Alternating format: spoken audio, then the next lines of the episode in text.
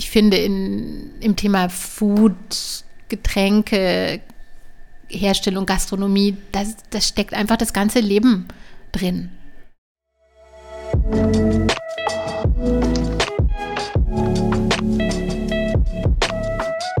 5,1 Der kulinarische Interview-Podcast über Essen mit viel Herz, Getränken mit viel Seele und Menschen mit viel Leben.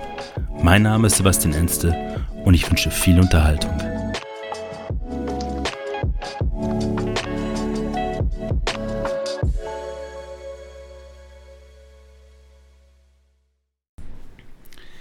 Schaue ja gerne deine Insta-Stories immer an. Und natürlich habe ich in Vorrecherche für diesen Tag hier heute, habe ich natürlich ein bisschen intensiver geguckt. Und ähm, du warst vorletzte Woche und davor die Wochen sehr, sehr viel unterwegs. Ich versuche jetzt mal die einzelnen Stationen so ein bisschen aufzudröseln. Ich glaube, du warst bei Andreas Caminada Mhm. am Gardasee, Ja, in Florenz, ja, in Venedig ja. und zuletzt auch noch in Mallorca. Oder auf, auf Stimmt. Mhm. Mallorca. Habe ich noch was vergessen? Ich kann mich nicht mehr so genau erinnern, aber ich glaube, es ist korrekt. Und viele dieser Stationen, was ich so gesehen habe, hatten sehr viel so rund um das Thema, oder eigentlich alle um das Thema Gastronomie und Kulinarik zu tun. Ähm, wenn man so viel Einflüsse auf so einer langen, dicht gefolgten Reise auf sich einprasselt, wie speichert und reflektiert man das als Journalistin eigentlich alles so ab für sich? Naja, man hat ja das Telefon dabei und speichert das natürlich auf der Speicherkarte des Telefons in Form von Daten und ähm, Fotos, die man sich dann wieder angucken kann. Ähm, es ist in der Tat ziemlich schwierig, wenn man so viele verschiedene Stationen hintereinander absolviert. Ich war übrigens noch am Bodensee ähm, in einem neuen Restaurant der Caminada Group in, im Mammertsberg, das jetzt der Silvio Germann macht. Das war dann auch noch so ein Abstecher. Ähm, wie gesagt, du hast ja gerade gehört, mir ist eine Station entfallen. Ich glaube, man speichert das ab, indem man sich später dran erinnert, indem ich dann irgendwann drüber schreibe, über die einzelnen Stationen. Vielleicht nicht über alle, aber doch. Ähm, ach so, ich war noch in Modena, hatte ich auch vergessen. ähm, also ja, genau. Ich kann mich eigentlich erst daran erinnern, wenn ich dann wieder einen Instagram-Post mache, wenn ich mir die Fotos später angucke und wenn ich später drüber schreibe oder wenn ich jemandem davon erzähle. Wie, wie kam es zu dieser extrem langen und dicht gekoppelten Reise?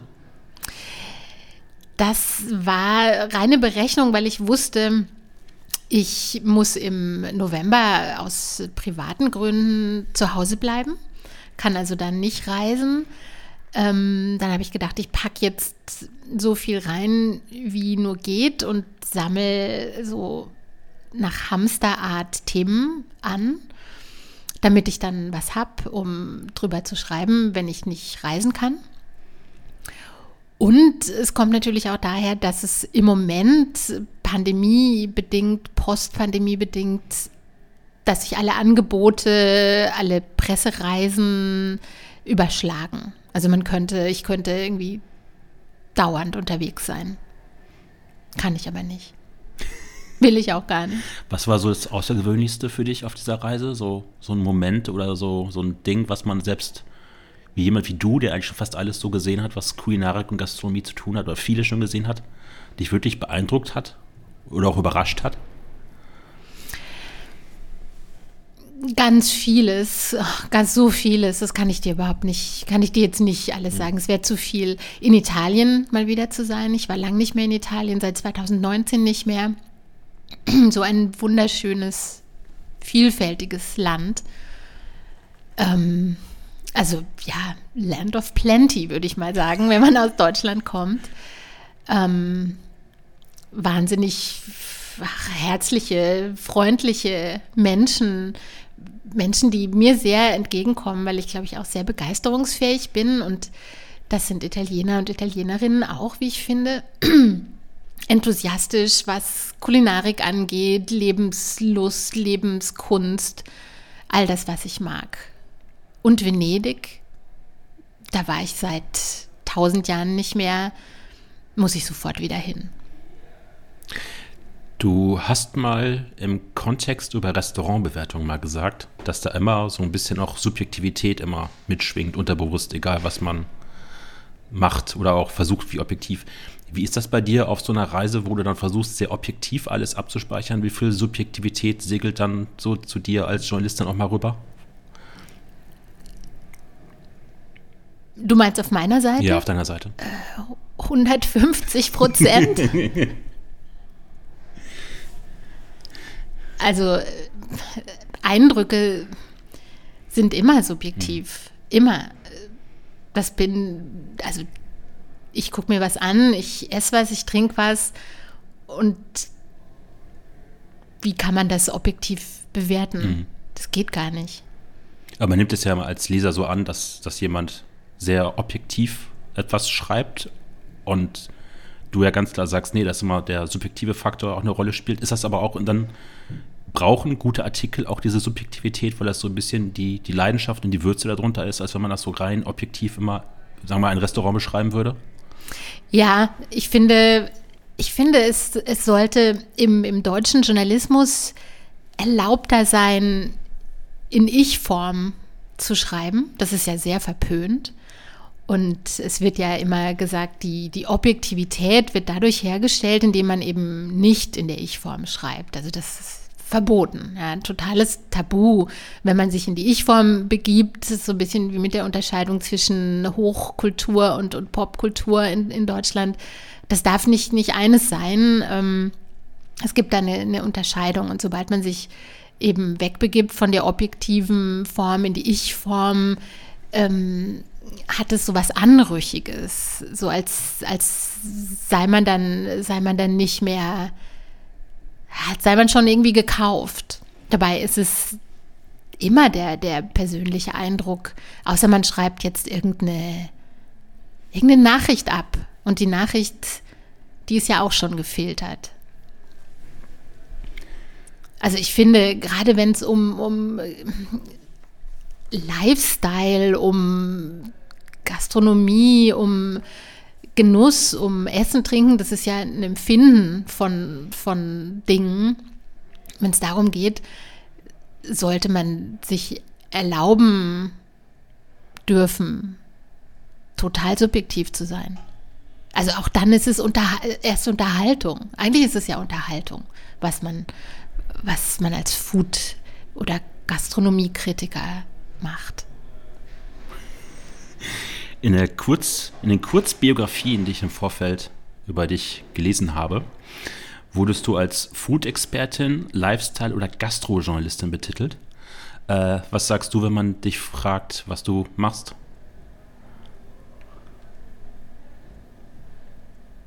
Unterhaltung. Im besten Fall. Subjektive Unterhaltungsjournalistin. Also ich bin Journalistin, ja, ich ähm, bin Autorin, Journalistin. Ähm, ich schreibe auf, was ich, was ich sehe und was ich erlebe. Und ich hoffe, ich hoffe, das wird gern gelesen oder gern gehört, ähm, weil ich hoffe, dass man da raushört, wie gern ich das mache. Und dass ich das wirklich aus einem, aus einer inneren Begeisterung rausmache, weil ich mich wirklich für Dinge interessiere, weil ich wirklich neugierig bin. Ähm, Wenn es mich nicht interessiert, mache ich es nicht. Mhm. Und das ist dann im besten Fall authentisch und ich hoffe, dass das so rüberkommt. Also das, das allerletzte, was ich, was ich wollen würde in meinem Berufsleben, ist zu langweilen. Apropos Berufsleben, du hast auf dem ersten Lebensweg deines Berufs mal Rechtswissenschaften studiert. ja. Wieso erst der in Klammern Umweg über die Rechtswissenschaften? Ich glaube, in meiner Generation haben diesen Umweg relativ viele Leute genommen, ähm, die so diese, diese klassische Schullaufbahn, deutsche Grundschule, dann Gymnasium, dann Abitur gemacht haben. Ähm, und nicht genau wussten, was sie werden wollten nach dem Abi. Ähm, ich wollte, genau, ich, ich habe Jura studiert, weil ich dachte, damit kann man ja später alles machen. ich dachte, ich, will nicht sowas, ähm, sowas Banales machen wie Geschichte oder Germanistik. Das habe ich an der Schule schon gemacht, das weiß ich ja, wie es geht. Ich wollte was machen, was maximal unbekannt und vielleicht auch maximal schwierig ist. Aber es hatte was mit Sprache zu tun und Sprache hat mich immer interessiert. Ich war halt, ich war gut in Deutsch und ähm, Philosophie mochte ich auch, also Logik. Und tatsächlich hatte das oder hat äh, das Jurastudium was mit Logik zu tun. Äh, man kommt von einer großen Annahme zu einem Schluss und das muss man auch bei guten Texten so machen, finde ich. Aber es war natürlich ein Riesenumweg. Mhm. Würde ich nicht nochmal machen. Und wann kam dann der Punkt für dich, wo du gemerkt hast, dass du doch einen anderen Weg gehen willst und nicht Juristin werden möchtest? Also der kam eigentlich schon während des Studiums. Ich habe während des Studiums, ich habe in der Schule, habe ich schon geschrieben, wie man das halt so macht für die Lokalzeitung. Und das habe ich eigentlich auch die ganze Zeit auf die eine oder andere Weise während des Studiums gemacht. Und ich hatte immer das Gefühl, ich passe da null rein. also in, das, das Schlimmste wäre für mich gewesen, diesen Weg irgendwie weiterzugehen. Das war mir zu unfrei, das war mir zu, da konnte ich mich viel zu wenig ausdrücken und, und ausleben. Ein wahnsinnig enges Korsett. Ich habe das dann zu Ende gemacht, habe aber beschlossen, ähm, dass ich danach irgendwie versuche, in den Journalismus zu kommen. Mhm. Und das habe ich dann einfach auf dem Weg über freie, freien Journalismus, hier einen Artikel unterbringen, da einen Artikel unterbringen, ähm, habe ich das dann irgendwie geschafft. Ich hatte so eine Kolumne in meiner ersten Zeit in Berlin, die habe ich mir mit ein paar anderen geteilt, in der Taz, die hieß Ausgehen und Rumstehen. Das war ganz lustig, da konnte man einfach ausgehen, rumstehen und das dann aufschreiben, was man erlebte. Höchst subjektiv übrigens. Wie kam, also warum gerade Journalismus bei dir, dass du gesagt hast, dass du dann den Weg dahin einschlagen willst? Ähm, ich glaube, weil ich, ja, wie gesagt, ich war ganz gut in Deutsch und konnte immer ganz gut Geschichten schreiben, Aufsätze.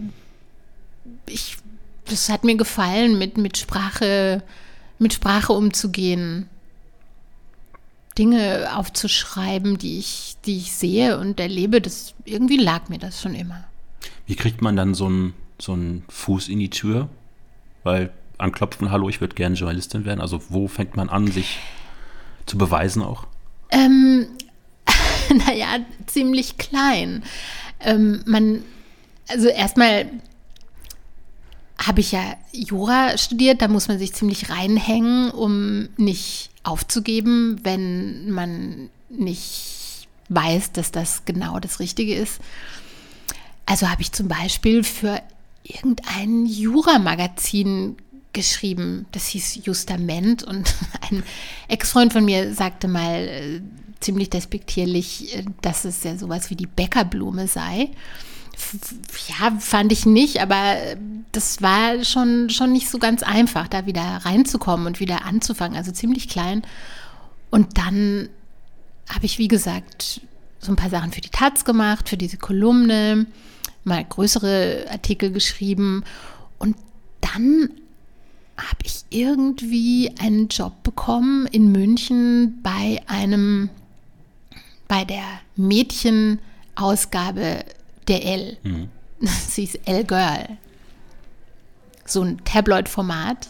Und ich wollte nie zu einer Frauenzeitschrift. Das fand ich, die Vorstellung, das war für mich antifeministisch, einfach nicht das Richtige für mich. Und dann habe ich gedacht, okay, ich gucke mir das mal an. Und es war großartig. Es war eine großartige Redaktion, die nur aus coolen Frauen bestand und einem Mann, der auch sehr cool war. Und ähm, da musste ich zwar nach München ziehen, aber das äh, war eine ganz tolle Erfahrung. Und seitdem bin ich, war ich wieder drin im Geschäft. Ich habe gelesen, du warst ein Jahr bei der L, 2007 bis 2008, glaube ich, wie das richtig war. Ich habe gelesen als Anekdote, du hättest jeden Tag es geschafft, ein, eine Butterbrezen zu essen. Bestimmt. Mindestens eine. Was macht eine gute Butterbrezen aus? Die gute Brezel, mhm. die gibt es in München. Und natürlich die gute Butter. Viel, viel davon. Du hast nach einem Jahr bei der L, beziehungsweise diesem Magazin für die L, bist du nach Berlin gewechselt zur, äh, zur Welt. Ähm, warum tauscht man das Modemagazin und München gegen Berlin und die Welt? Also ich kam aus Berlin und bin nur zeitweise nach München gegangen wegen des Jobs. Ich wollte da, wollte da nicht bleiben, obwohl ich da sehr viele, sehr gute Freunde habe. Mm, aber München, wir haben ja vorhin schon über Enge gesprochen und ähm, das war mir in ja, München auch etwas eng. Also mhm. ich, ich gehe gern aus, immer noch, und kam mir damals schon in den, in den Clubs in München, jetzt gehe ich nicht mehr so viel aus, theoretisch gehe ich gerne aus. Ähm, und früher ging ich auch gerne tanzen und kam mir damals schon ähm, viel zu alt vor. Ich hatte das Gefühl, eigentlich muss ich zu Hause sitzen mhm. bei meinem Ehemann und ähm, darf jetzt nicht hier im Club sein. Und das, dieses Lebensgefühl ist in, in Berlin ein bisschen anders. Also das kommt mir schon eher entgegen. Deswegen bin ich zurück nach Berlin und ähm, ich hatte da einfach ein ganz gutes Jobangebot. Ich konnte dann den Lifestyle-Channel von Welt Online konnte ich übernehmen und das fand ich eine ganz willkommene Gelegenheit, um zurückzugehen. Was, über was schreibt man im Lifestyle-Channel der Welt? So alles? Mode, Kulinarik. Ähm, schon viel Populäres, ja, also im besten Sinne wahrscheinlich Trends, die potenziell gerne und gut geklickt werden. Mhm.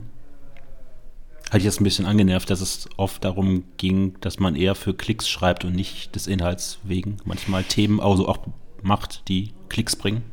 Naja, das ist eine ganz andere Form von, von Journalismus, na klar. Also das ändert sich natürlich auch. Ne? Ähm, Online-Journalismus äh, ist ein schnelllebiges Geschäft und hat natürlich auch viel mit, mit Suchmaschinen zu tun, wie die funktionieren. Die entwickeln sich natürlich auch. Aber natürlich muss man immer gucken, also es muss alles wahnsinnig schnell gehen. Man kann sich nicht lange mit Texten aufhalten oder nicht so lange mit Texten aufhalten. Ähm, und natürlich muss man irgendwelche knalligen Headlines produzieren, die naja, nicht unbedingt so, so top sind, wenn man so ein, also natürlich müssen sie top sein, mhm. ähm, damit sie funktionieren, aber ah, es ist einfach was ganz anderes. Ein ganz anderer Journalismus. Wann hast du gemerkt, dass dann der Weg so mit den Themen, mit denen du dich beschäftigen möchtest oder schreiben möchtest, immer mehr hin zu Kulinarik gehen und kommen, als, als dann beim Lifestyle-Produkten für den neuen Wandteppich oder so? Ähm, ich habe das, ich habe tatsächlich schon bei der L, damals war das in Frauenzeitschriften, zumindest in so luxuriöseren Frauenzeitschriften, waren, waren Themen wie, wie Food, noch nicht so wahnsinnig angesagt. Ich kann mich erinnern, dass ich da mal irgendwas bei der L gemacht habe mit Johanna Meyer, die damals noch gelebt hat. Wahrscheinlich waren es Rezepte oder so. Ähm, und habe, glaube ich, auch mit ihr gesprochen. Und ich hatte immer den Eindruck, wenn ich mal mit diesen Themen was zu tun hatte, mit Kulinarik, dass ich da immer auf Menschen treffe, die authentischer sind und noch nicht so PR gefiltert mhm. wie Leute zum Beispiel im Modebusiness. Du hast mal gesagt ähm, in einem anderen Podcast, dass das alles zu geskriptet war in diesem Lifestyle. Jetzt Gegenfrage. Im Food- oder Kulinariesektor gibt es auch Produkte oder Restaurants, wo dann so eine Geschichte drauf aufgesetzt wird, um sie zu verkaufen. Warum ist das für dich anders in der Kulinarik oder sagen wir mal speziell in der Gastronomie? Mm, anders ist es nicht, aber es ist ein bisschen spannender. Ähm, ich finde, es hat, es hat mehrere Ebenen, wenn, wenn was gescriptet ist in der Gastronomie. Kommt drauf an, was es ist dann kann man da vielleicht noch eine andere Ebene finden.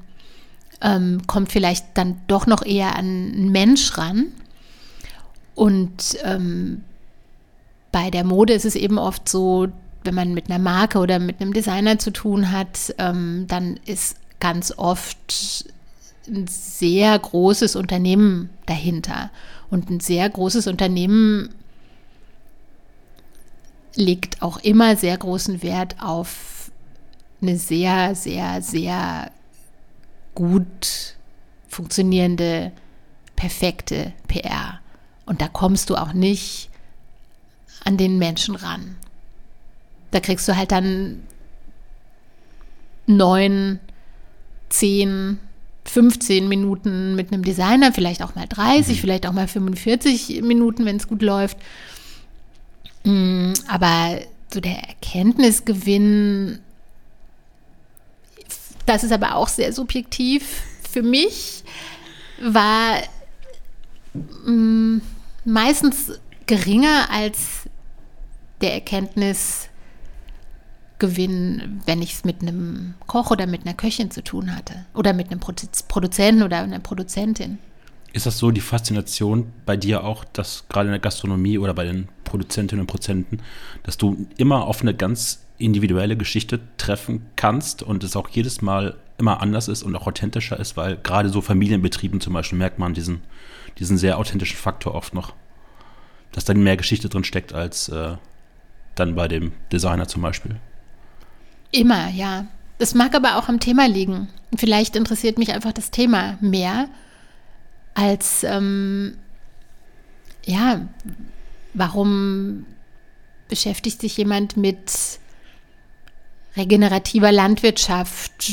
Das hat natürlich auch mit der Landschaft zu tun, dass die Landschaft, die Gegend trocken ist. Dann ist man beim Klimawandel, dann ist man bei Bodenbeschaffenheit, dann ist man bei der Lösung. Was könnte die Lösung dafür sein? Ähm, und darauf kommt dann noch die Geschichte, die persönliche Geschichte, die persönliche Motivation. Warum beschäftigt sich jemand damit? Ähm, ich finde in, im Thema Food, Getränke, Herstellung, Gastronomie, das, das steckt einfach das ganze Leben drin. Und das ist vielleicht bei Mode ist auch viel drin, aber für mich persönlich, ich konnte da nie so viel rausholen. Auch weil in Kulinarik so viel Emotionalität steckt, weil es nicht nur um reine Nahrungsaufnahme geht. Nein, da geht es um viel mehr. Es geht, wie gesagt, da ist immer die, die Geschichte des Menschen mit dabei, der, wenn man jetzt von dem Koch oder von der Köchin spricht, ähm, warum hat jemand angefangen zu kochen? Und wie kocht jemand, das sieht man ja, das sieht man, das schmeckt man. Und wenn man dann davon ausgeht, von dem, was man meint, darin zu sehen und dann eventuell die richtigen Fragen stellt, dann kann da sehr viel, sehr viel kommen. Findest du, dass es, dass es einen Unterschied gibt zwischen wie eine Köchin kocht und ein, wie ein Mann kocht? Also ich habe das immer dass die Aromatik emotionaler ist oft und auch sanfter mit, mit Produkten umgegangen wird oft und dass man nicht so diese hartkantige Atmosphäre oder Aromatik in einem Gericht schüren will? Ja, das finde ich äh, sehr, empfinde ich ganz deutlich so. Mm, äh, aber es ist natürlich auch so immer schwierig, ähm, wenn ich mit, mit Köchinnen spreche und ich finde es natürlich auch verständlich, dass, dass die Köchinnen sagen, sie möchten nicht, dass man ihre Küche als eine weibliche oder feminine Küche kennzeichnet, sondern einfach als ihre Küche, was auch total nachvollziehbar ist. Aber ja, das hat natürlich mit, mit vielen, vielen Faktoren zu tun. Ich finde, die Küche ist oft viel spontaner. Ähm, es gibt so gut wie keine Angeberteller. Ähm, es schmeckt, schmeckt viel mehr wie aus dem Handgelenk gekocht, intuitiv gekocht. Das ist natürlich alles so Beschreibungen, die man gerne für Frauen verwendet. Ähm, mir wäre es viel lieber, es müsste dafür keine spezielle Bezeichnung geben, aber ich finde, es gibt deutliche Unterschiede. Mhm. Du bist in einer kulinarik-affinen Familie im Baden aufgewachsen, habe ich gelesen. Wie hat sich diese Affinität geäußert in deinem Elternhaus? es gab viele Feste. Ähm, es gab äh, viele für mich strunzlangweilige Weinreisen ins Elsass, die ich gehasst habe, weshalb ich auch lang nichts mit Wein zu tun haben wollte. Ähm, also überall, wo meine Eltern hingekommen sind, haben sie Wein probiert, Wein getrunken, Wein gekauft und einen ansehnlichen Weinkeller vollgemacht damit. Mm, ich bin in der Nähe von, von Straßburg aufgewachsen, von Frankreich. Da sind wir oft einkaufen gegangen, ähm, haben wir auch oft gegessen. Und wir waren auch oft in der Schweiz, weil mein Heimatort ist auch in der Nähe der Schweiz. Auch da gab es interessantes Essen, auch da gab es ähm, viele Eindrücke. Wir waren auch oft in Frankreich und in Italien, in der Schweiz. Mhm.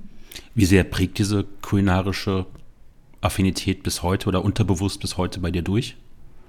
Total. Also ich glaube, das ist, ähm, das ist irgendwie wahrscheinlich das, was ich, das, was mich wahrscheinlich bewegt hat, irgendwann das zu machen, was ich heute mache. Also bei uns wurde auch immer gekocht. Meine Eltern haben beide gekocht. Und ich habe auch früh gekocht. Ich habe immer Kochbücher beim, beim Essen gelesen, wenn ich mal allein gegessen habe. Mache ich heute immer noch. Mm. Und habe dann angefangen, selber unsere Küche zu verwüsten.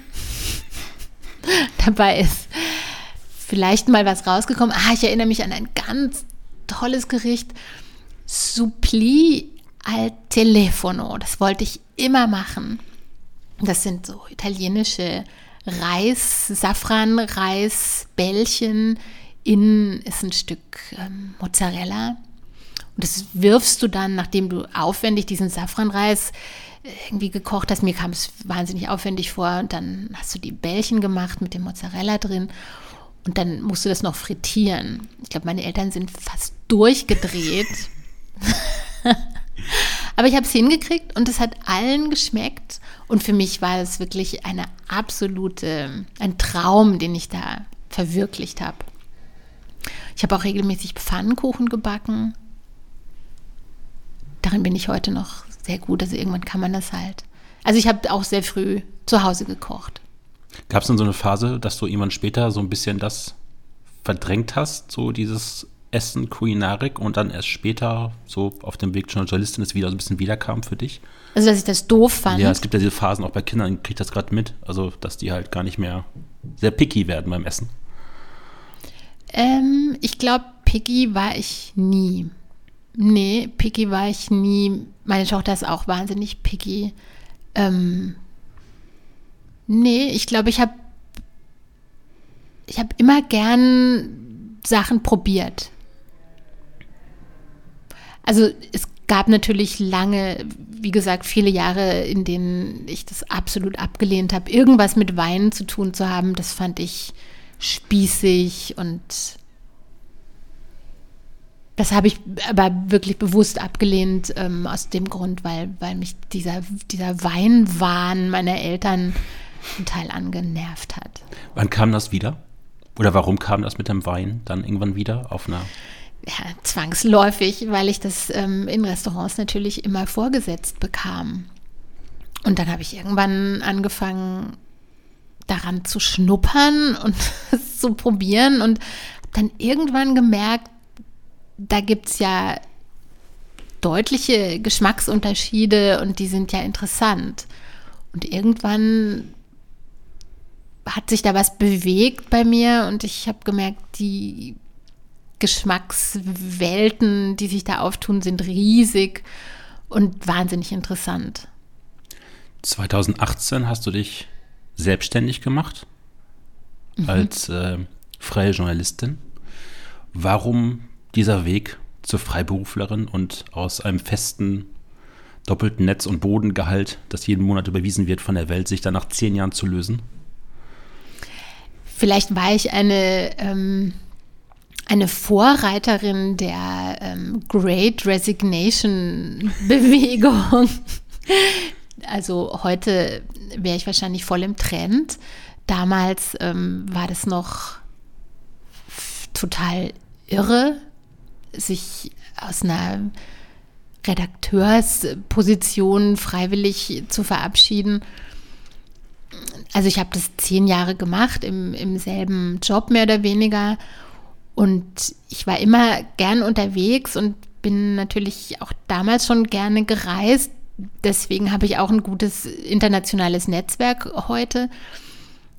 Aber das ja, kam natürlich dann immer, mh, mm, ist mir dann wieder auf die Füße gefallen, ähm, wenn ich dann wieder zu Hause war, dann musste ich natürlich wieder in der Redaktion sein und ähm, das war auch alles noch prä-Corona. Homeoffice war absolut ungewöhnlich. Das hat man einfach nicht gemacht.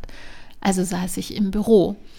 Und mit Kind so 9 to 5 ich fand das am Ende nicht mehr so einfach. Mhm. Ich wollte lieber, ich wollte lieber frei sein. Wie war so das Gefühl und das Fahrwasser, als du dann quasi frei warst? Also hat man da Angst vor Unsicherheiten und ob das klappt und wie hat das dann geklappt, sozusagen dann seine Einkommensquellen zu sichern? Ich glaube, das hat nur deswegen geklappt, weil ich ähm, eben ein gutes Netzwerk hatte oder habe und weil ich vielleicht auch spezialisiert bin auf bestimmte Themen. Also ich schreibe auch noch über Schmuck und über Uhren, das habe ich auch damals schon gemacht, das mache ich auch weiterhin, wenn auch nicht so viel wie über Kulinarik. Ähm, vielleicht meine Expertise, ähm, dass man weiß, ich liefere was Ordentliches ab, ähm, aus verschiedenen Gründen. Wie findet man Themen, über die du schreiben willst? Also gibt es da so, ein, so Merkmale oder so ein, so ein Zeichen bei dir, so ein Bauchgefühl, wo du sagst, das ist eine Geschichte, die ich, die ich schreiben will? Ähm, das ist natürlich Erfahrung, warum man Themen als potenziell gute Themen erkennt, fällt einem manchmal einfach so auf die Füße, vor die Füße. Hm, vielleicht ist es auch so ein Gespür, hat aber auch damit zu tun, ich lese total viel, was ich in die Finger kriegen kann, sauge ich auf an Informationen, rede mit vielen Leuten, es gibt aber wirklich Phasen. Es gibt so Phasen, wo ich das Gefühl habe, mir fällt gar nichts ein. Mhm. Und dann gibt es wieder Tage, an denen habe ich plötzlich ganz viele Ideen. Wie löst man sich, wenn man so eine, so eine kreative Sperre hat? Also bist du dann unruhig oder bist du dann entspannt und lässt es erstmal, erstmal laufen, wie es ist? Also erstmal bin ich total unruhig, mhm. klar. Ähm, und ja, bevor ich dann in Panik gerate, ähm, Also erstmal ist es ganz gut, einen, einen Tag verstreichen zu lassen und eine Nacht und zu gucken, was, ist, was der nächste Tag bringt. Der bringt nämlich meistens die Erlösung. Ähm, aber vielleicht ist es auch so ein Vertrauen, die eben auch, dass das auch die Erfahrung, bringt auch die Erfahrung mit sich, dass es bislang immer schon so gewesen ist, dass dann doch wieder was kam. Mhm. Eine neue Idee, ein neuer Auftrag. Aber es gibt natürlich, ich glaube, in, bei jedem Selbstständigen gibt es diese Momente, in denen man denkt, ähm, Mist, jetzt passiert gerade nichts mehr. Hast du dann Angst in dem Moment, dass es nicht, also dass es nicht wiederkommt oder, oder weißt du, da hast du so viel Optimismus in deiner Persönlichkeit, dass du weißt, okay, das ist jetzt gerade eine Phase, die auch wieder vorbeigeht? Also ich habe ganz viel Optimismus in meiner Persönlichkeit. Mhm, Gott sei Dank. Das ähm, ist ganz gut. Aber klar, zur Zeit, ähm, so als Nachrichtenjunkie hat man es echt nicht leicht. Ähm, positiv oder optimistisch in die Zukunft zu gucken. So diese, diese Welt, die alle Möglichkeiten bereithält. Gibt es die, gibt's die bald noch? Mhm. Also solche Gedanken kommen einem dann auch schon. Das hat aber eher mit der allgemeinen Weltlage zu tun. Wir gehen mal kurz zurück.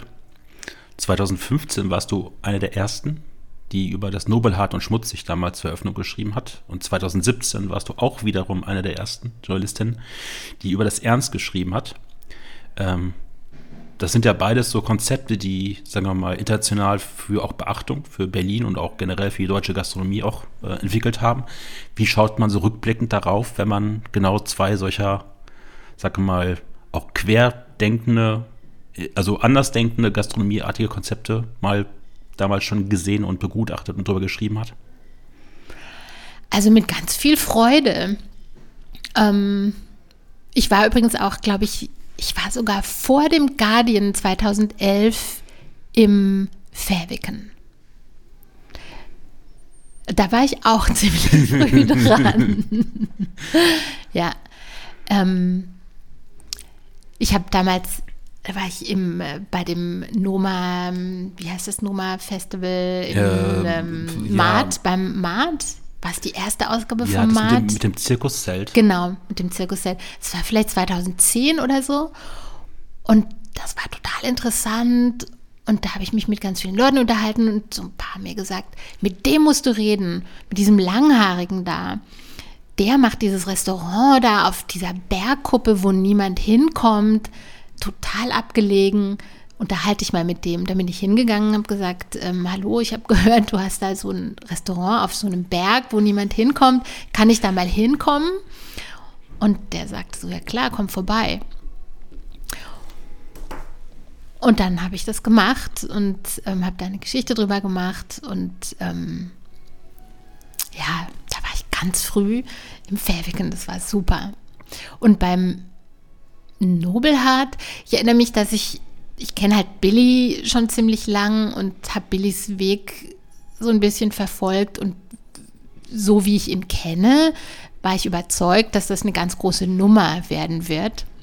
Und ich weiß noch, wie ich in der Redaktion um die Unterzeile gekämpft habe. Ich habe da, glaube ich, wollte da unbedingt reinschreiben, dass dieses Restaurant die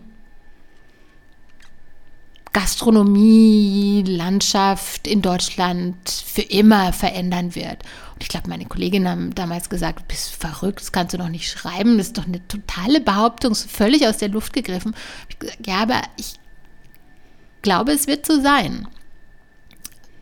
Und dann haben sie das drin gelassen. Und so ist es dann auch gekommen. Also von daher bin ich natürlich auch sehr ähm, zufrieden, dass ich das so vorausgesehen habe. Und beim Ernst, ich finde, bei beiden Restaurants konnte man wiederum verbunden natürlich mit den Persönlichkeiten, Personen, die dahinter stehen und mit den Konzepten konnte man schon sehen, dass das ähm, bahnbrechend sein würde.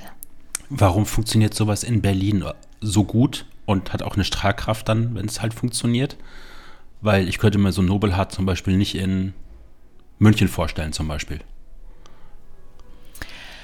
Ähm, weil Berlin mittlerweile glücklicherweise eine ziemlich internationale Stadt geworden ist.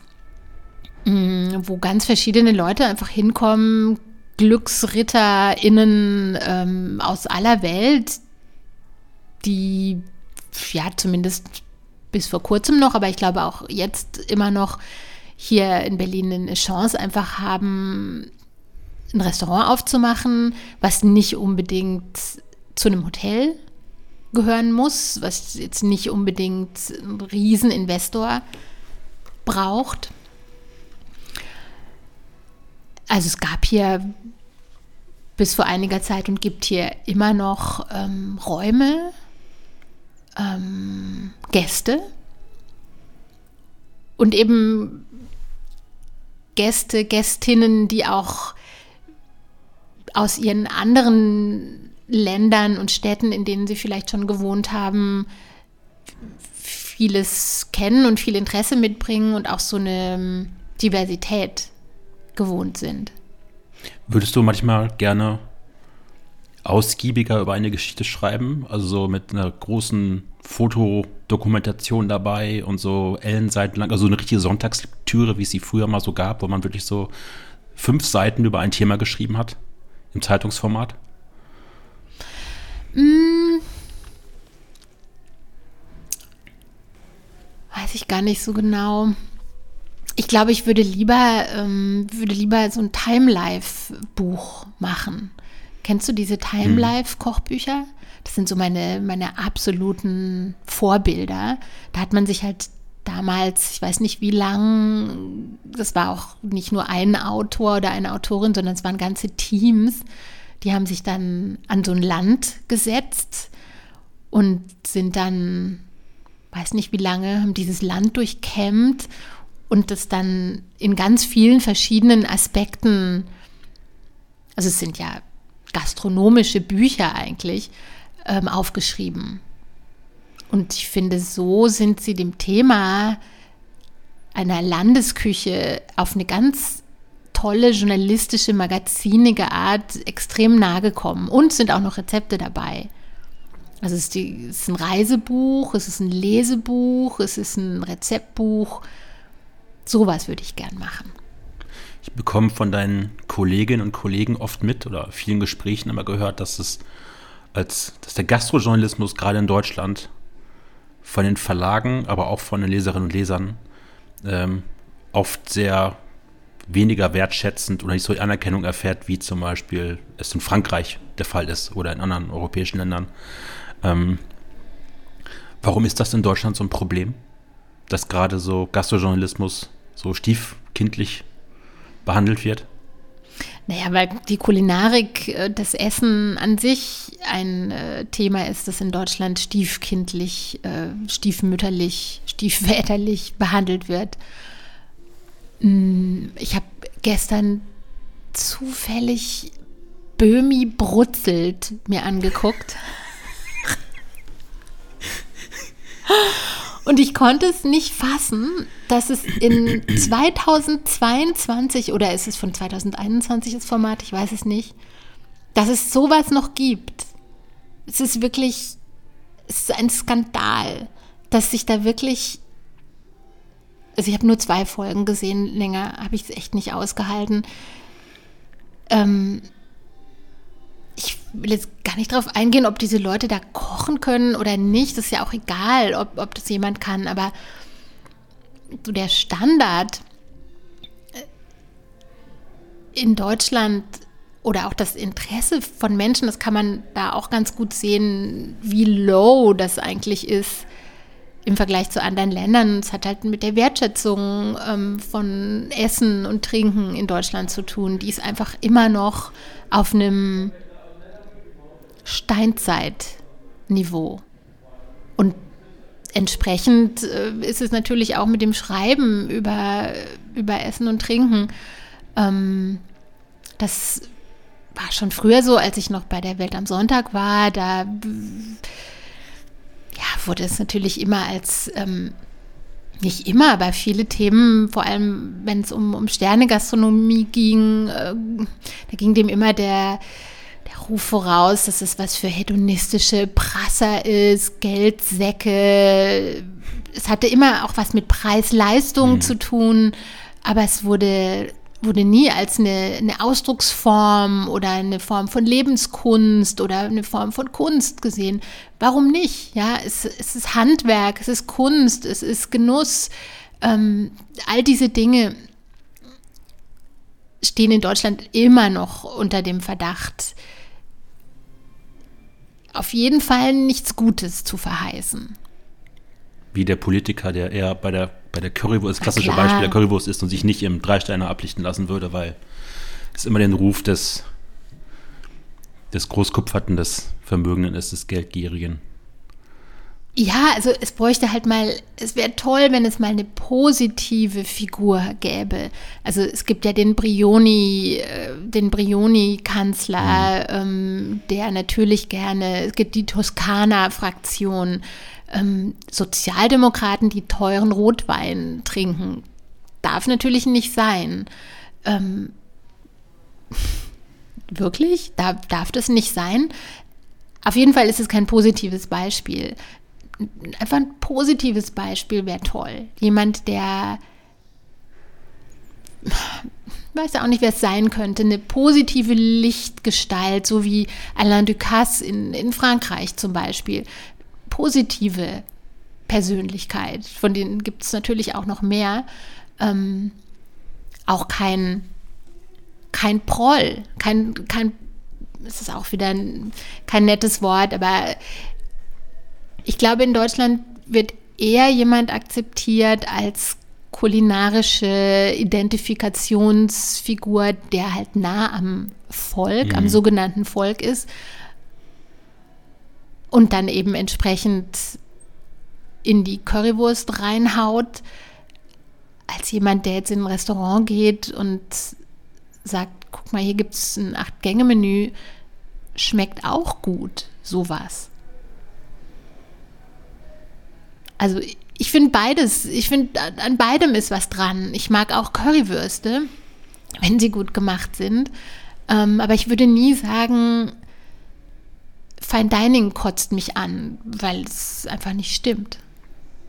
Alles hat was. Es, und die Leute, die an der Currywurstbude arbeiten, äh, die Leute, die im Fine Dining Restaurant arbeiten, können dir, glaube ich, ganz genau sagen, warum sie das mögen. Es ist bei beiden was dahinter. Es sind bei beiden, gibt bei beiden absolut nachvollziehbare und, und wichtige Beweggründe, warum sie das machen.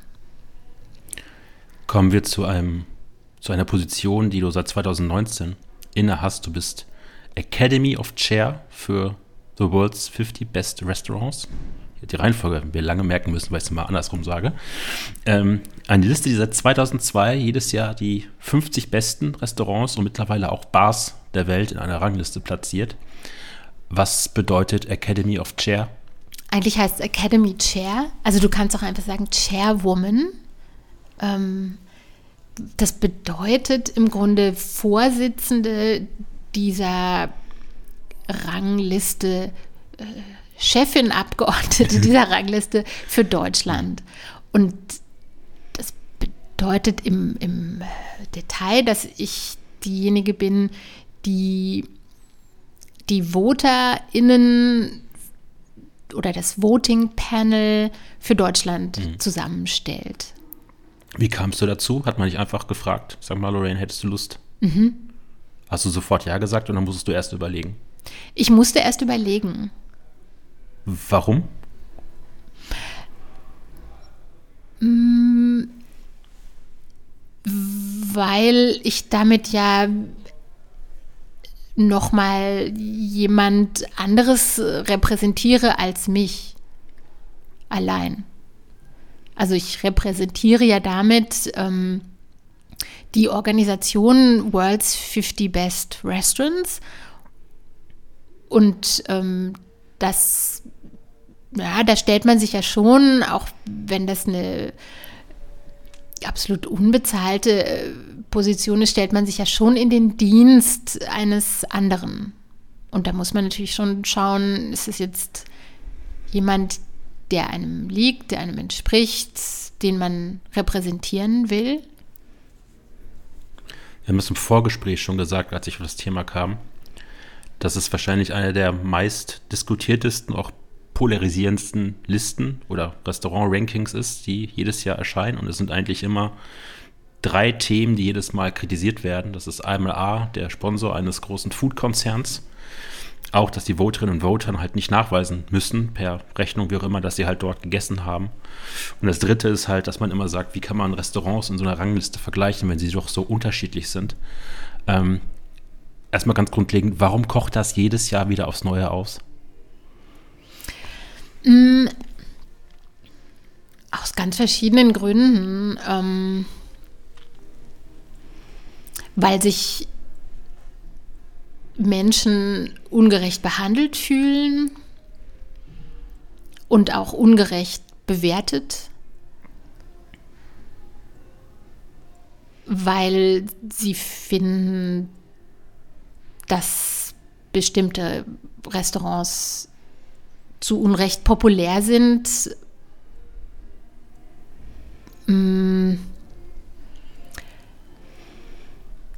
weil man vielleicht vermuten könnte, dass es da nicht mit rechten Dingen zugeht, weil man auch das Gefühl hat,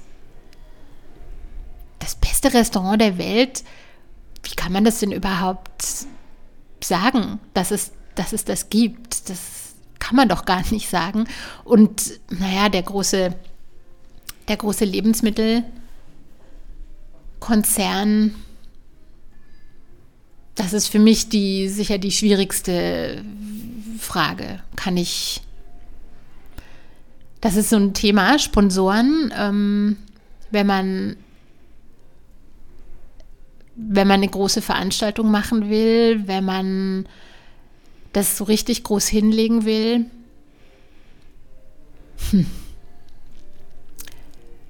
Ist man irgendwie auf GönnerInnen SponsorInnen angewiesen, denen man dann wieder was schuldig ist.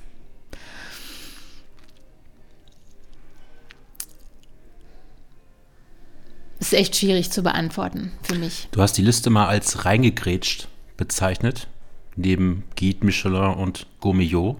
Echt? Ja, es war in dem Podcast, äh, wie heißt das, Kitchen 3000, äh, der hier ist auch. Imbiss 3000. Imbiss 3000, mhm. Entschuldigung, jetzt korrigiere ich mich. Ähm, da hast du halt das Reingerätsch bezeichnet zwischen, zwischen den beiden großen Restaurantführern. Ähm, was meinst du da so mit? Das ist so, ist es eine Alternativbewertung, Alternativführer äh, für, für die ganzen Besucherinnen und Besucher? Also es wird ja immer gesagt, ähm, World's 50 Best ist die, die trendgetriebene äh, Restaurantrangliste. Und es kann schon sein, ähm, dass sie das auch ein bisschen sein will, ähm, weil sie natürlich keine professionellen und, und dafür bezahlten Tester und Testerinnen beschäftigt. Mm, und weil sich aus diesen 1000, ich glaube es sind 1080 Voterinnen weltweit, die können ja theoretisch für jedes Restaurant abstimmen, das ihnen gerade gefällt. Das ist ja wirklich höchst subjektiv. Es werden zwar Leute ausgewählt, ähm, die im besten Sinne ein bisschen Ahnung haben und was von, dem, von der Materie verstehen und auch ein Interesse haben daran und Erfahrung. Aber es ist ja trotzdem eine sehr, sehr, sehr subjektive Geschichte. Und du kannst theoretisch, wenn dir deine Pommesbude als das beste Restaurant der Welt erscheint, kannst du theoretisch auch für deine Pommesbude voten. Im Vorgespräch habe ich dir gesagt, dass ich diese Liste eher nicht nur auf das Essen fokussiert sehe, sondern auf so das Gesamt Paket, nämlich auch so Atmosphäre, Service, Interieur, also wie ich als Gast das halt wahrnehme. Siehst du das genauso? Dass es diesem Ranking auch darum geht, dass man eher so das Gesamtpackage mhm. eines Restaurants bewertet? Vielleicht ist es deswegen auch eine Trend, sogenannte Trend-Restaurant-Liste, ähm, Rangliste. Ich würde das immer so machen. Ich glaube auch, andere sehen das, sehen das so und ich glaube, deswegen kommt auch nicht die Pommesbude rein, ähm, weil ein gutes Restaurant, finde ich, kann man nur als Gesamterlebnis sehen und, und das auch so bewerten. Also Atmosphäre, Menschen, wie, wie sind die Details gestaltet und Gibt es da eine einheitliche Geschichte? Passt das zusammen? Was erlebe ich da? Was empfinde ich da? Ich glaube, das ist schon, schon ganz wichtig. Ich habe im Vorfeld so ein bisschen nachgedacht, also über das Wort reingegrätscht halt auch bei dir.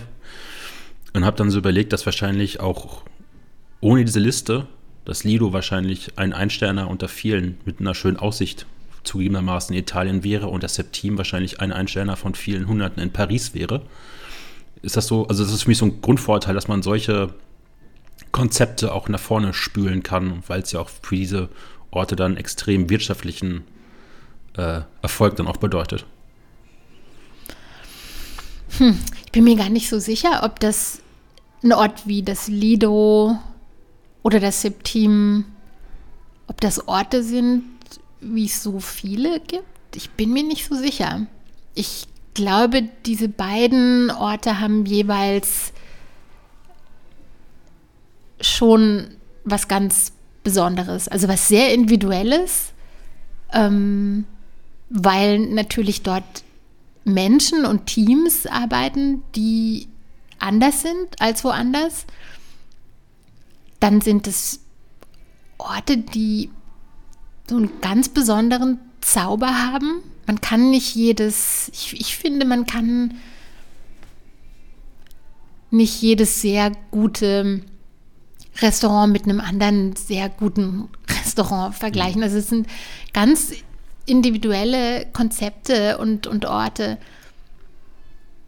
Aber es gibt natürlich wahrscheinlich auch eine ganz schöne Mundpropaganda unter Foodies. Also Foodies, die reisen, um zu essen, die tauschen sich natürlich auch aus. Die tauschen sich in sozialen Medien natürlich untereinander aus, in Facebook-Gruppen, bei Instagram. Und da ist es natürlich schon so, dass wenn der eine dann im Lido war und dem anderen erzählt, boah, da musst du unbedingt mal hin oder das bei Instagram postet. Und dann ist es eine sehr spitze Zielgruppe, die sowas dann untereinander weitergibt, dann kann es natürlich schon sein, dass sich daraus so ein ziemlicher Hype ergibt. Und dass dann vielleicht ein Restaurant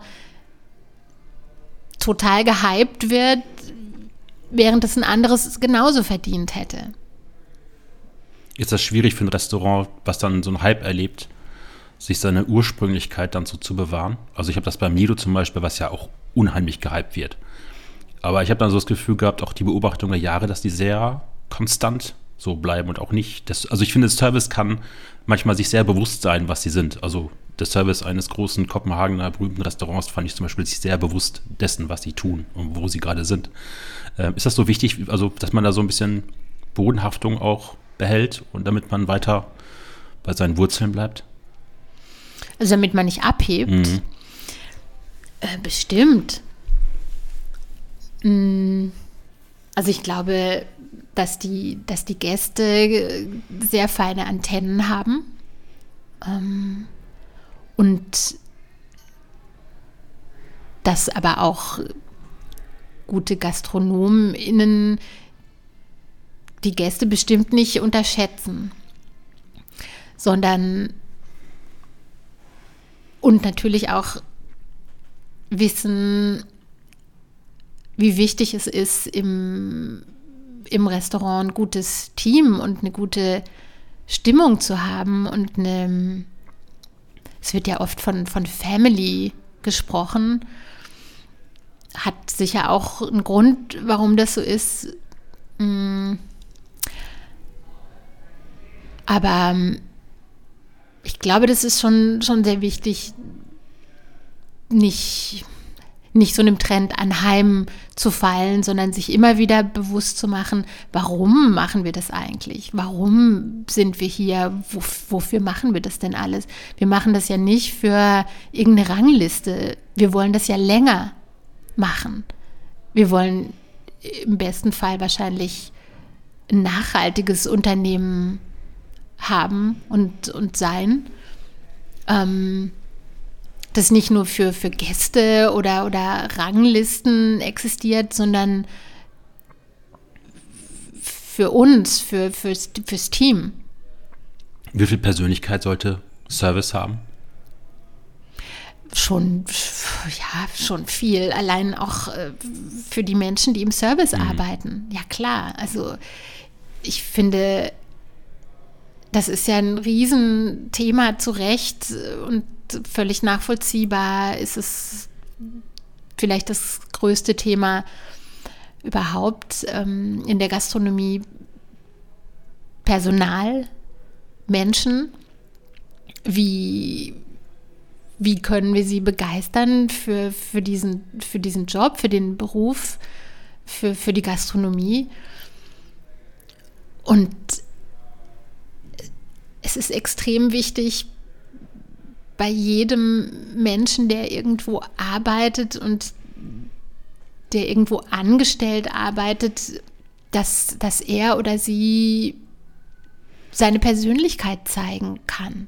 Und für die Gäste ist genauso wichtig. Also sicher muss man, muss man das auf eine gewisse Art und Weise auch äh, channeln und, und muss natürlich auch sagen, unser Restaurant ist das und das, wir kochen hier das und das. Ähm, dementsprechend ist auch der, der Service und die, die Ansprache, der Umgang mit, mit den Menschen, die hier zu Gast sind. Aber ich finde schon, ich finde, es gibt nichts Schlimmeres als äh, Menschen, die sich verstellen müssen. Meine Frau nennt immer so Service ohne Charakter, ähm, Service Borgs, weil sie eigentlich nur Teller von A nach B bringen und sie da quasi wieder zurück in die Küche bringen. Ja, übel. Vor allem für die Menschen, die das machen mhm. müssen. Das geht gar nicht. Warum tut sich 2022, das gerade schon ein bisschen angesprochen, das Thema, die Gastronomie mit, mit Frauen in ganz verschiedenen Bereichen eigentlich so schwer? Also die Frau, die alleine essen geht, die Küchenchefin, die Restaurantleiterin, die Sommeliere. Das ist ja noch total anachronistisch, wenn wir sehen eigentlich, wie vielen Bereichen mittlerweile dort Fortschritte gemacht worden sind. Keine Ahnung. Ähm, hat natürlich mit der mit der Historie zu tun. Naja, diese Historie, ähm, wenn man in die Historie schaut, dann ähm, gab es da super erfolgreiche Frauen, angefangen von der Mère Brasier, ähm, die Bocuse ausgebildet hat und ich glaube zweimal drei Sterne hatte. Das habe ich über dich gelesen, dass dieser Fakt gerne äh, unterschlagen wird, dass sie, glaube ich, die erste Köchin war, also als Küchenchefin, die zwei, drei Sterne Restaurants hatte. Ich glaube, so ist es. Sie war auf jeden Fall irre erfolgreich, auch als Geschäftsfrau, auch als Unternehmerin. Ähm, und ja, wenn man sich mal umschaut, wo, woher kommt Kochen, wo kochen Frauen, wo versorgen Frauen mit Essen Menschen. Also man kommt ziemlich schnell zu Köchinnen, mhm. zu kochenden Frauen. Ähm, und dann kommt man aber auch natürlich zu den Erfolgsmännern am Herd, die den Frauen in der Wahrnehmung, äh, die den kochenden Frauen in der Wahrnehmung total den Rang abgelaufen haben. Und dann kommt man auch zum Brigadesystem. Man kommt zu einem relativ überalterten System in, in Küchen, in Restaurants, in denen es ähm, Frauen einfach nicht so leicht haben. Also Frauen, die, die Kinder bekommen in den letzten 30, nee, das, das kannst du, das kannst du, glaube ich, rausschneiden. Also das, jetzt verhaspel ich mich. Ähm, ich kann mir es insofern erklären, dass ich weiß, wie aus bestimmten Gründen schwierig es ist für Frauen im Restaurant zu arbeiten. Andererseits kann ich es mir überhaupt nicht erklären, warum es heutzutage immer noch so ist. Du hast im Januar einen Artikel in der Süddeutschen Zeitung geschrieben oder für die Süddeutsche Zeitung geschrieben, der hieß Me Too im Restaurant Diskriminierung in der Sterneküche.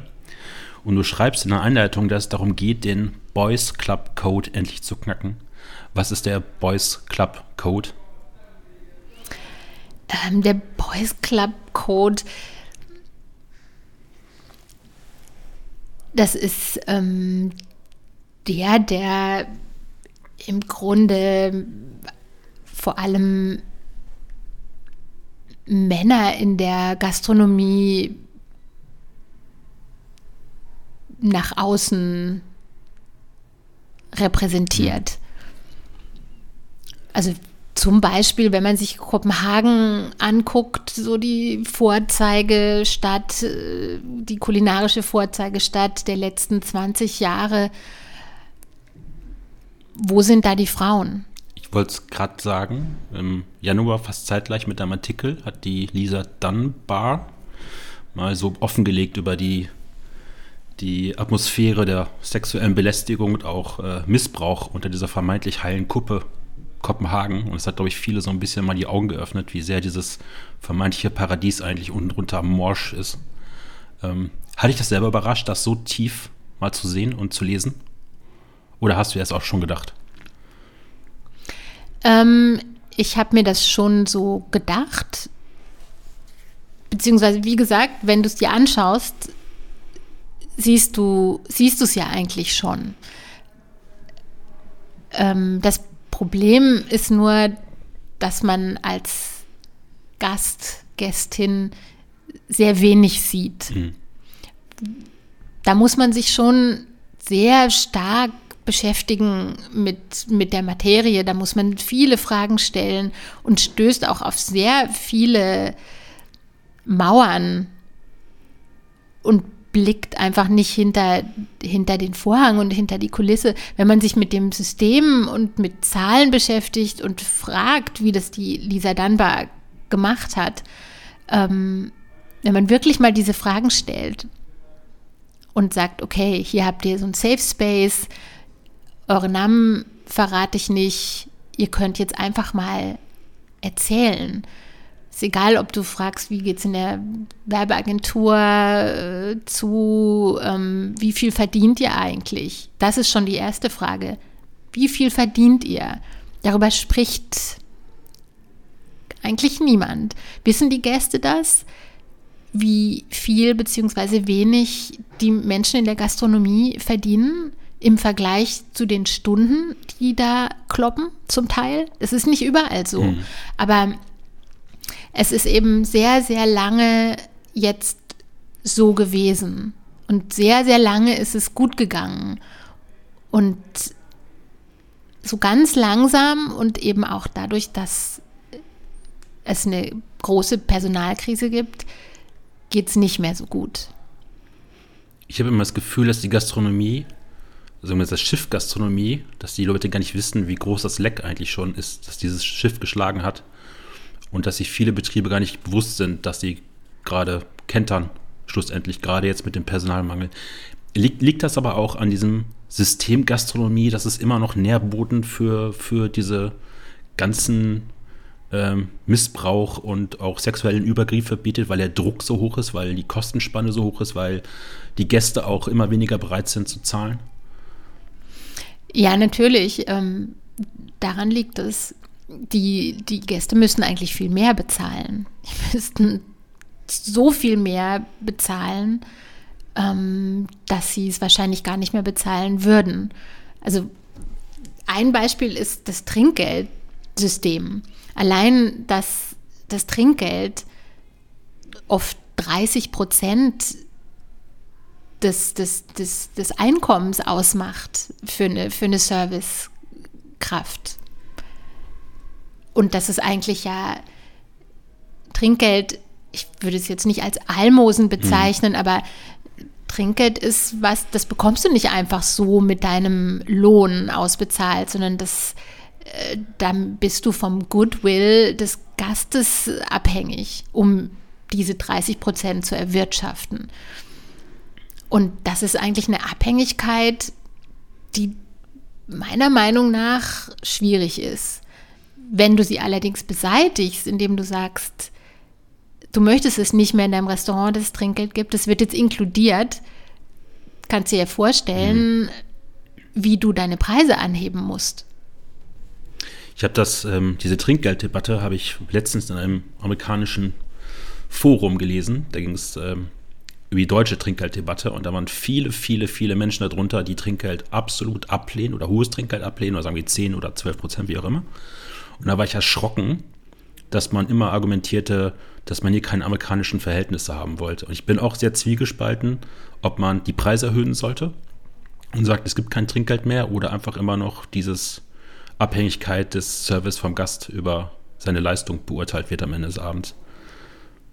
Ich glaube, es würde zumindest helfen, mehr darüber zu sprechen. Mhm. Es würde, glaube ich, sehr viel helfen, ähm, ein bisschen was von dieser Opakness, von dieser Verschlossenheit, die die Gastronomie und die Arbeitskultur in der Gastronomie umgibt, ähm, zu beseitigen. Also wirklich, Gastronomie ist ein riesiger Wirtschaftszweig und über die Arbeitsbedingungen in diesem Wirtschaftszweig wird total wenig gesprochen.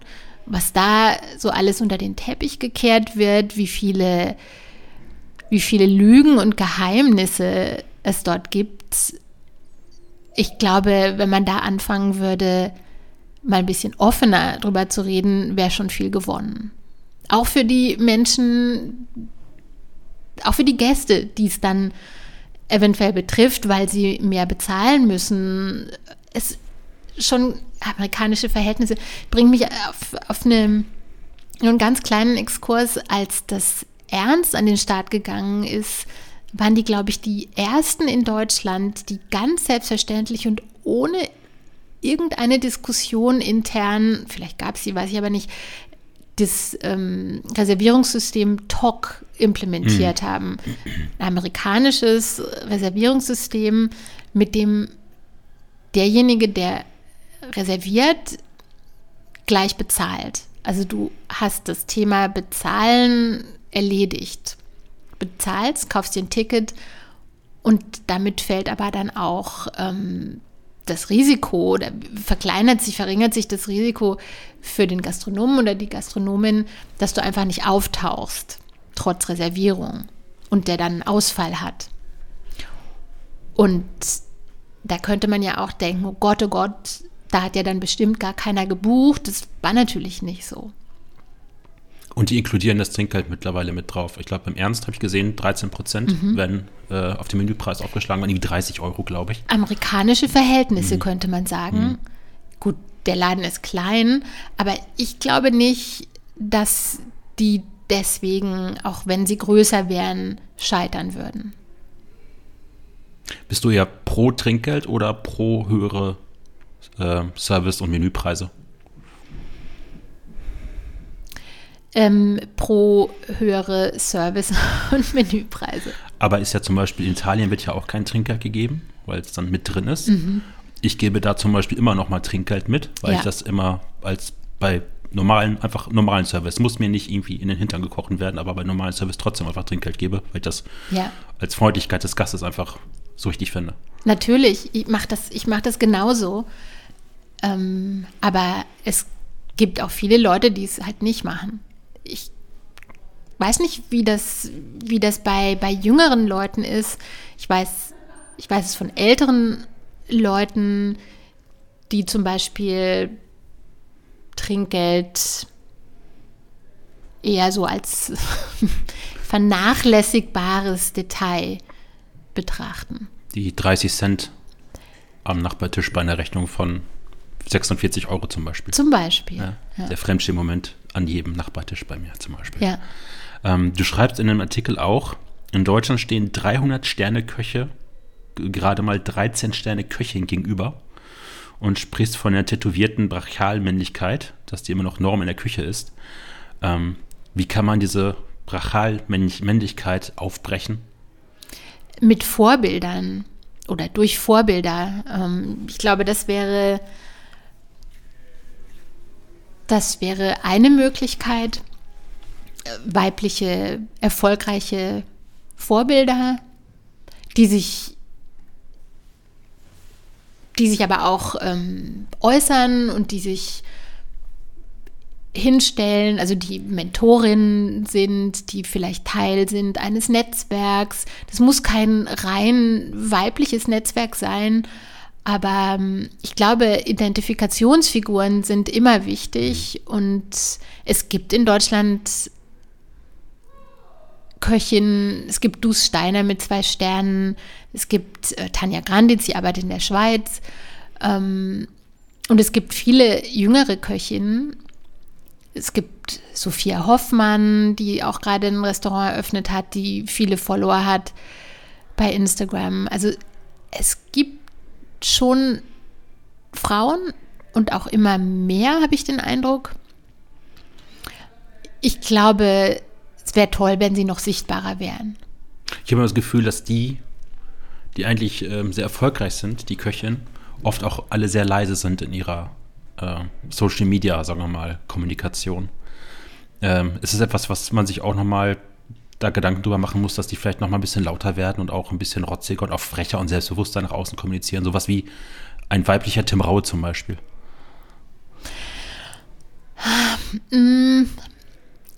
Ich kann mir gar nicht vorstellen, wie der weibliche Tim Raue aussehen würde. da geht jetzt die Fantasie mit mir durch. ähm, vielleicht muss es gar kein weiblicher Tim Raue sein, weil, genau, viel- vielleicht muss es das gar nicht sein, aber es kann auch eine weibliche Sichtbarkeit sein über Themen. Also Sophia Hoffmann ist auch relativ laut. Sophia Hoffmann äh, hat Themen ähm, und das Thema Vegan ist ja in Deutschland relativ groß. Und ich glaube, bei ihr ist auch das ein wichtiger, ähm, wichtiges Thema und auch eins, das ihr viele FollowerInnen bringt. Sie ist aber auch Feministin. Da könnte es aber noch viele, viele verschiedene Facetten geben. Ich meine, in Italien gibt es Massimo Bottura. Ähm, der steht auch für ganz vieles, aber der ist natürlich auch laut und lebendig. Ja, gewisse, in gewisser Weise schon, weil eine outgoing Personality kann auch für Frauen mitreißend sein, natürlich. Also mir fällt jetzt wirklich, mir fällt tatsächlich gerade in Deutschland kein, kein anderes weibliches Beispiel ein, was total bescheuert ist. Ich denke nochmal nach. Aber ist dann so ein, wenn man so eine, so eine laute, selbstbewusste, erfolgreiche Köchin hätte in Deutschland, wäre das so die Brechstange dafür, weil sie damit Vorbild ist und auch Vorbilder schafft für junge Frauen, die vielleicht in die Gastronomie, in die Küche oder auch Sommeliere werden wollen oder auch im Service, Restaurantleiterin, was auch immer? Ich glaube schon. Also, ja, jetzt fällt mir Ilona ein, ähm, Ilona Scholl, die sich sehr gut ausdrücken kann und die ähm, ja jetzt auch Teil ist dieser Initiative Proud to Kellner, Hashtag Proud to Kellner. Ich habe gestern ähm, die Restaurantleiterin des äh, Nobelaten Schmutzig kennengelernt, Juliane? Juliane Winkler, weil sie die Freundin ist von Pascal Kunert, mit dem ich befreundet bin. Sie hat mir gestern direkt die Visitenkarte davon in die Hand gedrückt. Ja, das finde ich zum Beispiel eine sehr gute Initiative, ähm, die sorgt für Sichtbarkeit. Und ich finde, es könnte so viele verschiedene geben, wenn es das, ja, wenn sie sichtbar, sichtbarer wären und würden, dann muss es nicht immer die TV-Persönlichkeit Brechstange sein. Ähm, ich finde, man darf sich auch mit anderen Persönlichkeiten identifizieren. Es müssen, weil das Leben ist Gott sei Dank nicht so, dass nur die Brechstangen erfolgreich sind, sondern hoffentlich, glücklicherweise, werden mittlerweile auch die stilleren mehr gesehen. Und darauf sollte man natürlich Wert legen, diese Menschen auch zu sehen. Siehst du dann Deutschland, sagen wir nicht in Berlin, Berlin würde ich sagen, ist da schon fortgeschrittener, aber siehst du in Deutschland da schon Veränderungen oder tiefgreifende Veränderungen in der Gastronomie, genau dafür den Frauen einfach einen Boden zu geben, Raum zu geben mehr? Nein, mm, ich glaube nicht. Ich glaube, das kommt in Deutschland und vielleicht auch anderswo mit einer mit der etwas jüngeren Generation. Also die, die jetzt gerade so 20, 25 bis 30 sind, ich glaube, die sind da schon auf einem ganz anderen Level und auch viel, viel besser organisiert und viel selbstbewusster. Und die haben ganz andere Themen auf der Agenda und umgeben sich auch, ja, umgeben sich einfach mit, mit anderen Themen und ich glaube, die sind da einfach viel weiter. Weil sich auch Gästinnen und Gäste verändern, die jetzt so Mitte 30 sind, das erste Gehalt haben oder gut verdienen und dann auch, sagen wir mal, in die gehobene Gastronomie eher essen gehen, weil die auch schon anders geprägt worden sind, andere Ansprüche haben. Ja, das wirkt wahrscheinlich zusammen. Ja, das ist eigentlich eine, eine ganz gute Mischung, ähm, die ja, die ja auch, aber natürlich auch die, die sich heute entscheiden, in die Gastronomie oder in Branchen zu gehen, die mit der Gastronomie zu tun haben. Ich glaube, die sind einfach mit einem anderen Mindset unterwegs. Mhm. Die sind mit anderen Debatten groß geworden als wir. Und die geben sich auch nicht so leicht geschlagen. Glaube ich. Ich sehe es halt bei, bei vielen Gästinnen und Gästen so in dem Alter, so gerade gesagt habe, Mitte 30, ähm, habe ich das Gefühl, dass die auch essen gehen und das nicht als Statussymbol geht, ich jetzt drei Sterne essen, sondern die sagen, boah, das Gericht, die und die Soße oder die Atmosphäre ist für die viel, viel wichtiger, als da als Platzhirsch zu sitzen und äh, dann die dicke Karre in der ersten Reihe zu parken. Mhm. Genau, ja, ist ein gutes Beispiel. Die haben wahrscheinlich mehr Ahnung von, von Inhalt, ähm, sind da viel, viel weiter, dank moderner Computertechnologie. und sind insofern wahrscheinlich die anspruchsvolleren Gäste, auf eine andere Art mhm. anspruchsvoll. Aber es ist ja auch ein Faktor von, von Social Media, ähm, dass es ja auch Gastronomiekonzepte verändert hat weil man auch immer drauf guckt, dass jemand dann das Essen, den Teller, den Innenraum fotografiert. Wie findest du das, wenn du halt so bombardiert wirst mit tausenden von Einflüssen jeden Tag als Wust und das komplette Gegenbeispiel zum Beispiel Lobelatten schmutzig hast, wo du eigentlich fast nichts mehr nach außen an Bildern siehst? Mm. Hm schwierige mhm. Frage, mhm. wie, wie ich das sehe oder wie, wie mhm. ich das verarbeite. Wenn, ja, wenn, wenn, wenn sich das Restaurant, das Interieur wirklich Social Media anpasst, das Konzept sich anpasst, weil es sich dadurch sehr gut abbilden lässt. Boah, ähm, da würde ich sagen, kann ich ganz gut unterscheiden zwischen dem Schein und dem Sein. Mhm. Ich glaube, es entscheidet sich tatsächlich auf dem Teller. Es entscheidet sich am Geschmack am Ende. Und wenn der fad ist, dann ist halt auch der Eindruck fad. Da kann das Restaurant noch so bunt und Instagrammable sein. Das ist total egal. Ich habe noch eine einzige Frage an dich. Wie würdest du für dich persönlich dieses Gebilde Gastronomie in all seinen Facetten beschreiben? Jetzt gar nicht als Journalistin, sondern für dich persönlich als Mensch? Als Kultur. Als ähm, Zivilisation. Also ohne, ohne Gastronomie, ohne diesen Teil der Kultur wäre die Welt wahrscheinlich noch viel barbarischer. Als sowieso schon. Vielen Dank, Lorraine. Ähm, ich muss noch mal mich einmal hier persönlich noch bedanken. Wir sitzen nämlich in Berlin im Hotel Michelsberger. Michelberger? Michelberger, mhm. die uns hier den Whisky Room zur Verfügung gestellt haben. Wo ist der Whisky? Wo ist der Whisky? Es gibt nämlich keinen Whisky, aber wunderschöne Lampen und äh, Bottropper Barock-Vertiefelung äh, an den Wänden. Also nochmal vielen Dank für den Raum hier und ähm, die Geräusche, die Atmosphäre, die man im Hintergrund gehört, ist mit die Küche, die gerade werkelt und äh, ich glaube, sehr viel Spaß hat.